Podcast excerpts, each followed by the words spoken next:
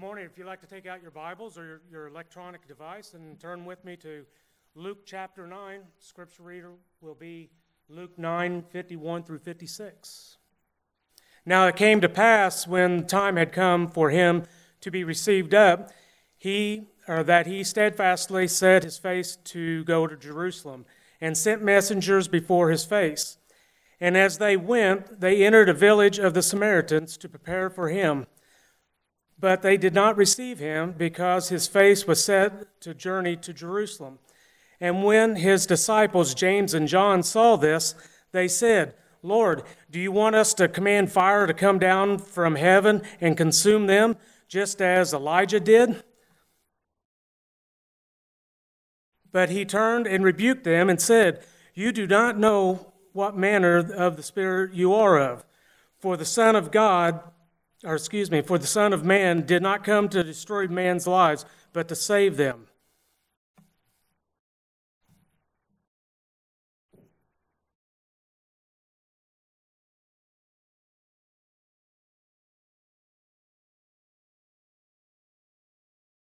Good morning, everybody. So frequently, our modern mind turns to the thought of success, and we tend to think of that as a modern concept. It's not. Jesus was able to stay on target, and I am excited to talk about these things over the next coming weeks. We're going to notice things that Jesus did that led to him accomplishing what the Father wanted him to accomplish. Jesus was clearly able to accomplish the Father's will. He's not alone. In Acts chapter 13, Paul says this After removing King Saul, God made David their king. God testified concerning David I found David, son of Jesse, a man after my own heart. He will do everything I want him to do. And then down in Acts 13 36, Paul adds Now, when David had served God's purpose in his own generation, then he fell asleep and he was buried with his ancestors. Long ago, King David was able to stay on target, not perfectly, but well. Jesus was able to stay on target. He was able to do the Father's will. And I think that this morning we're going to see some things that will allow us to stay on target. We can follow in the Lord's footsteps. He truly is leading us.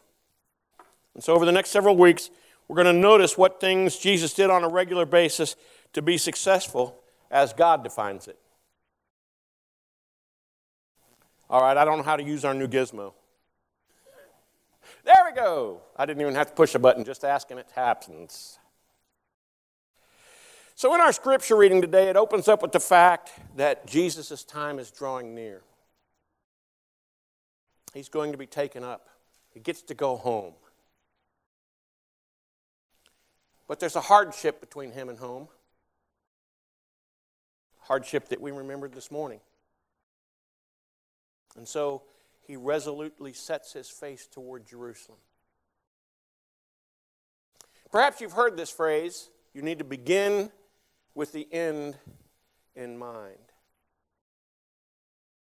You've got to have a clear understanding of what it is God wants you to accomplish. And sometimes, as Tammy and I talked this morning about, it's not always easy to know that.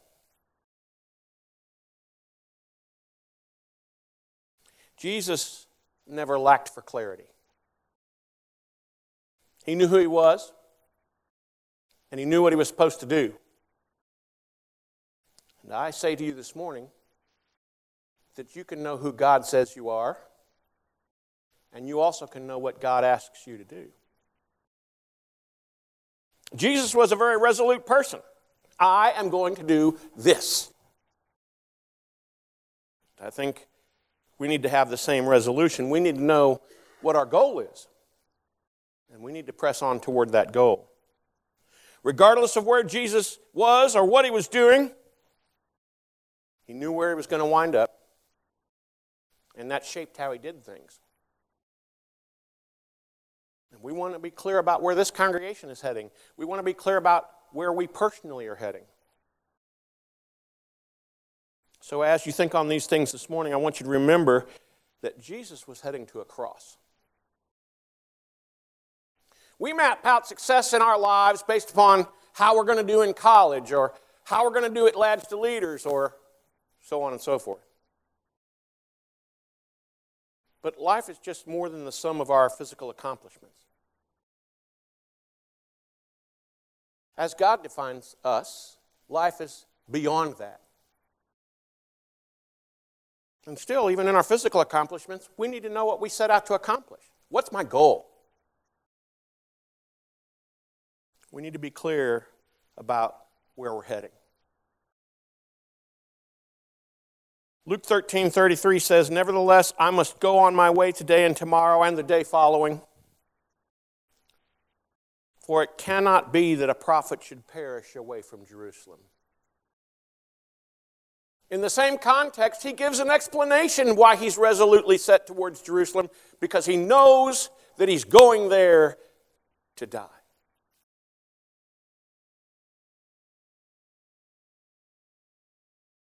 Found an interesting statistic this past week. Back in the 1970s, do you know how long the average person kept a job?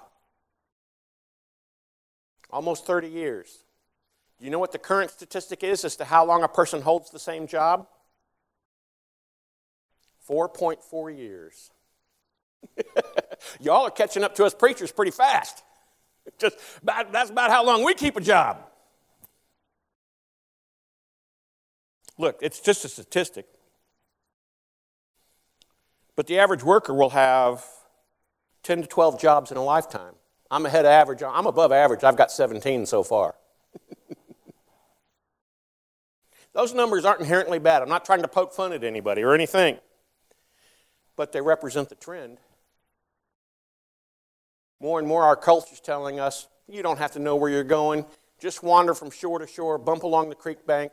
If you don't like where you're at, just bump somewhere else. Be here, be there. You're not really going anywhere. Jesus never bought into that philosophy.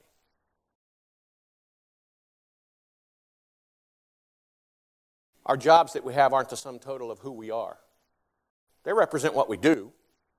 Fair enough. But they're not who we are.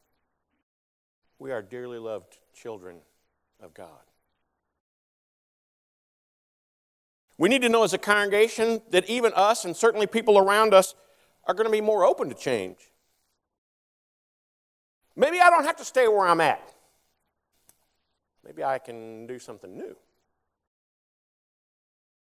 But what we need to be able to tell ourselves and them is yes, you can do something new. Wouldn't it be great if you did something new that headed you towards where you're going? Why don't you begin with the end in mind? We can bemoan the fact that people are transitional right now, or we can lean into it and get them to transition towards a life that takes them back home. Jesus resolutely set his face towards Jerusalem because he was committed to what the Father wanted him to do. And we need to have that same commitment.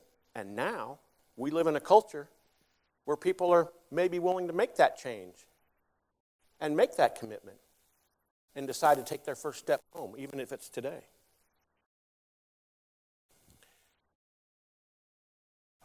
Wrong way, but I figured it out. How about that? Something went right this morning. So Jesus sends some folks out ahead. Look, go to this village. I'm going to pass through on my way to Jerusalem. Let them know I'm coming. They get there, and the village is like, He's going where?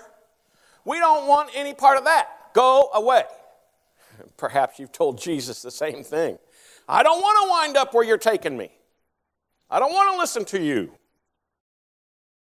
But Jesus didn't let this rejection determine who he was or what he was going to do. Not everybody's going to like the direction you choose in life. And if you make it by popular vote, you're going to wind up with nowhere to go.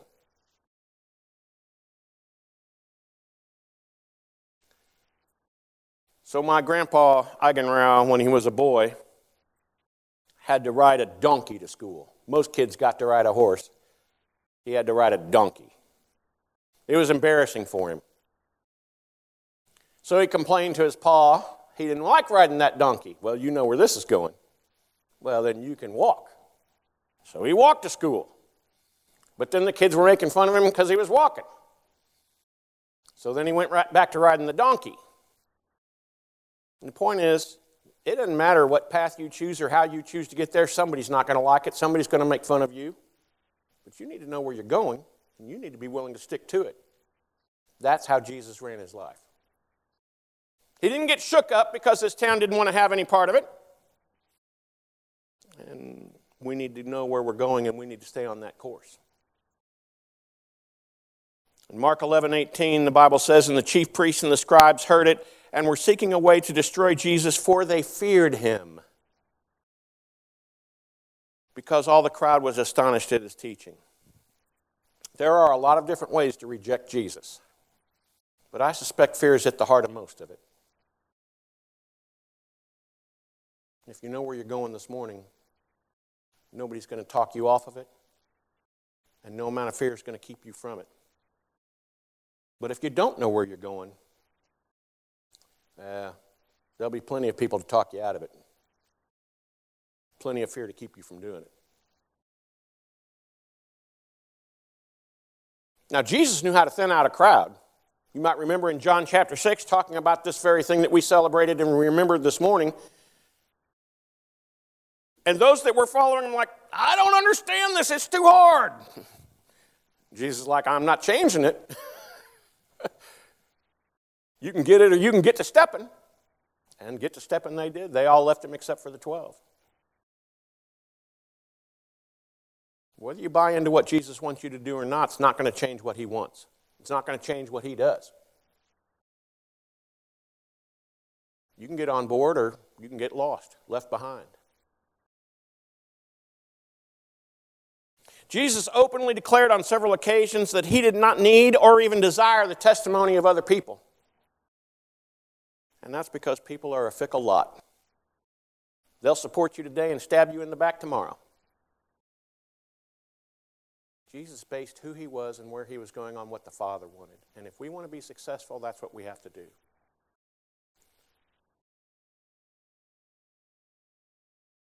Even when Jesus or we do God's will, some people are not going to accept it. That's the bottom line. If that makes you uncomfortable, then you don't really know where you're going. People can make an excuse to reject Jesus. I don't like what you stand for. Fair enough. I'll move on without you. And so, if somebody wants to say to Jesus, go away, he's going to respect that but you're not going to deter him. He still knows who he is, and he's still going to do what he's going to do. So the disciples get angry about this, James and John. They, they want to call down fire from heaven. We're going to straighten this crowd up. We're going to show them. Yeah, I know you're not. I, I don't know if Jesus like did this or this or I don't know how he said it, but basically he said, Stop it. He rebuked him. You don't even know what you're acting like. Little children. We always want to throw a fit when somebody doesn't agree with what we want to do. That's not the way Jesus does business. Lord, can we burn them now? it's almost like they thought God was happy when people perished. Jesus nicknamed these two brothers Boanerges, sons of thunder. You know, in our modern world, we have these fancy little drones that you can fly remotely and they can fly over a war. They can take pictures and they can even send down fire from heaven. You can just push a button and get fire from heaven. It's not the same fire. It does the same damage. But clearly, Jesus would rather have us tend towards mercy, would he not? If we know whose we are and we know where we're going, we'll be merciful far more than condemnatory. This doesn't mean we don't speak the truth, but it means we do speak the truth in love. So perhaps you've heard of this fellow, John Beckett, wrote in a book, Mastering Monday, that he had to go into the dentist's office. I don't know how you feel about going to the dentist's office, it's not on my top 200 list. If you don't know me well enough, look at me next time I smile, you'll understand. I don't go to the dentist unless it's a dire emergency. So he's there. He's got to have a filling put in. He's in his 50s, sitting in a dental chair, trying to save a tooth. He's got all this stuff all over his face. They're sticking his hands in his mouth. They're doing all kinds of stuff. And the little dental technician who's in her 30s said, Are you John Beckett? Uh huh. You fired my husband. I don't know. In the book, he doesn't say how he felt at that moment, but I'd have been jumping up out of that chair because that woman was not putting anything else in my mouth. so he said he broke out in a cold sweat. He's thinking the worst, and she's just working away. And she said, I want to thank you. You hired my husband at your company, and he failed his first drug test. And you might not remember, but you called him into your office. You gave him a pep talk. You told him that if he didn't change his t- trajectory, where he was heading, it was really easily identifiable where his life was going to wind up. But you had to fire him, and you stuck to your guns. And that was the moment when he realized he had to make a change. And now he's a good husband, and a good father, and a good provider. Cold sweat was on his forehead, but tears began to roll down her eyes. And she said, You told him who he was, and you told him where he needed to go, and he listened. And that's what Jesus is doing for us this morning. I want you to know who you are, and I want you to know where you're going. And it'll be up to us whether we listen or not.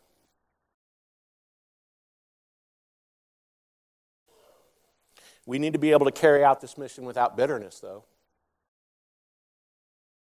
without hatred. We need to be merciful people.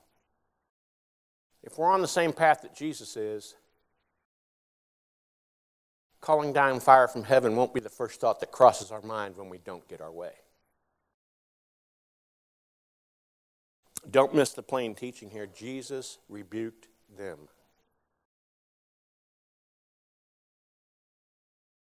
It amazes me how we always want people to view us with God-like compassion. We've flubbed something up, we've made a mistake, we lost our way. We want people to be understanding with us. But man, when we're on the other side of that equation, we want to call down fire from heaven. We are just wanting to judge them. And Jesus is saying, don't, don't be like that. And if we are like that, we need to stop it because it's not the pathway Jesus wants us on. So, what do you do? Somebody doesn't like where you're going. Somebody doesn't like what you stand for. You can do exactly what Jesus did and you can just get to stepping.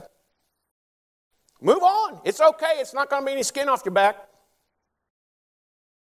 Friends, if even Jesus couldn't save the whole world, I don't know where we get off thinking we can. Not everybody's going to like you.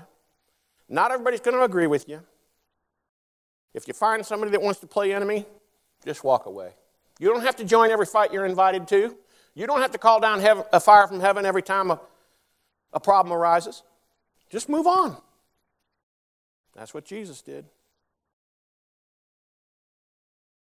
Then, if you want to see in this the idea of shaking the dust off of one's feet, that's okay, because in the very next chapter, that's exactly what Jesus says to do. You talk to somebody about me and they don't want to listen, move on. Won't be the end of the world. I'm not going to talk about this too much this morning, but I want us to know that if we're going to share our faith and live out our faith, somebody's not going to like it, and that's okay. We can just move on.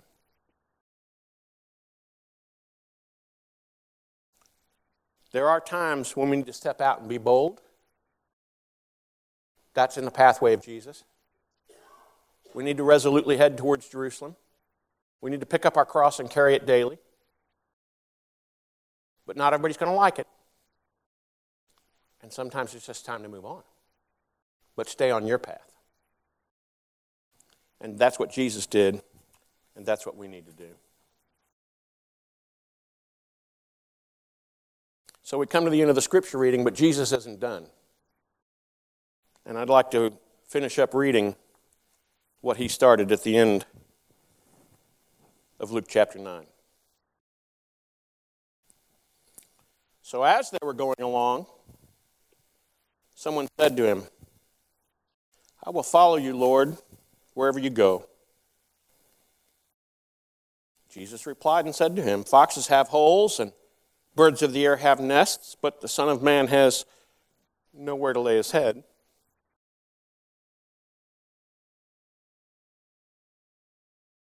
Then he called out to another man, Follow me. But the man said, Lord, let me first go and bury my father.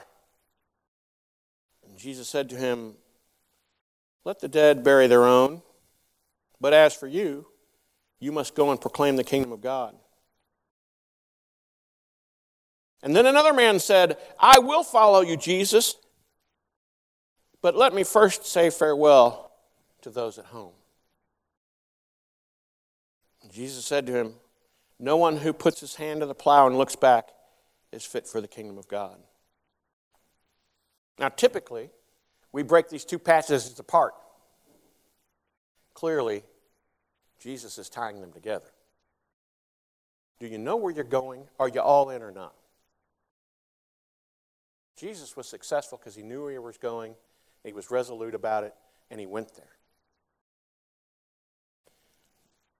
You can't be making excuses and accomplish anything of any importance. If it's your goal to go to college, then by all means go. Do well at it, focus on it, succeed. Know what you want and pursue it. If it's your goal to rise up at your corporation and be in charge of something, then good. Know who you are and proceed likewise. But if your ultimate goal is to get to heaven, still need to know who you are. And you still need to know where you're going. And that probably will make a little difference in how you handle college or work or family or even hobbies.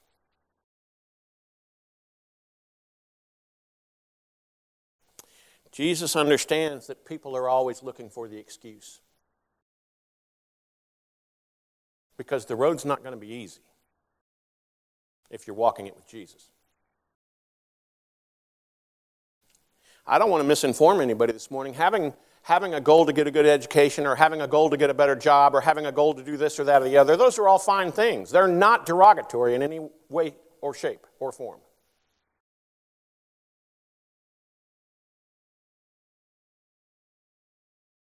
But when they write on your tombstone, none of those things are going to go beyond that. How you walked with Jesus, that'll still be with you.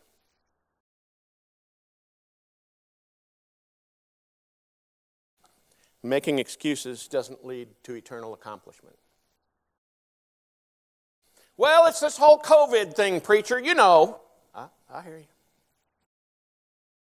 Well, it's this person or that person or the other person. Yeah, I hear you.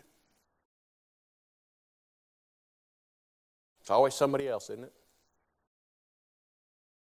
Well, so and so didn't like me. Ah, I hear you. I had it happen to me.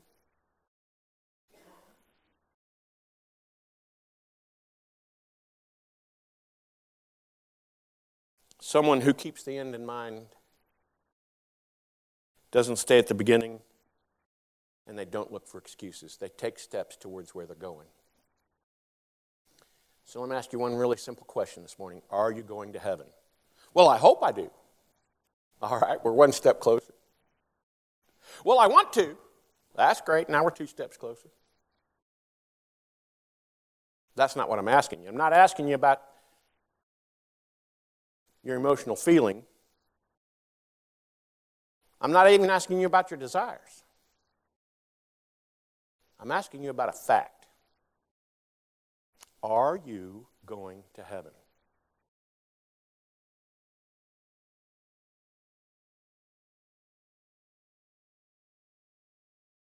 If anybody had plenty of reason to not walk the path, it was Jesus because he knew where it was going. But he walked it because that was the only way home.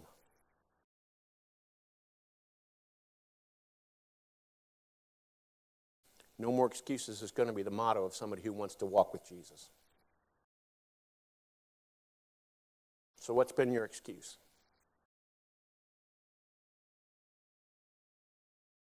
Stop it.